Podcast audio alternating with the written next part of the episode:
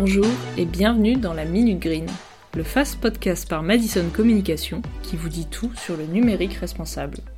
Pour ce nouvel épisode, nous allons parler d'éco-conception dans la communication. Tout d'abord, l'éco-conception, qu'est-ce que c'est?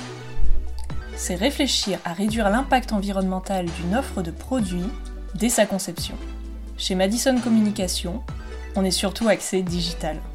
Donc on va voir avec vous quelles sont les bonnes pratiques à adopter pour éco-concevoir des outils et des contenus numériques. Pour commencer, parlons site web. Saviez-vous qu'il existe des hébergeurs verts?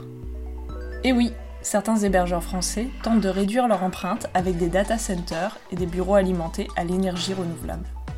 Côté conception, que ce soit pour votre site ou vos visuels à destination du web, pensez sobriété.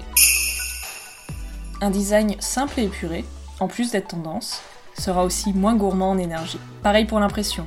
Évitez les aplats de couleurs qui nécessitent une grande quantité d'encre. Enfin, abordons la vidéo.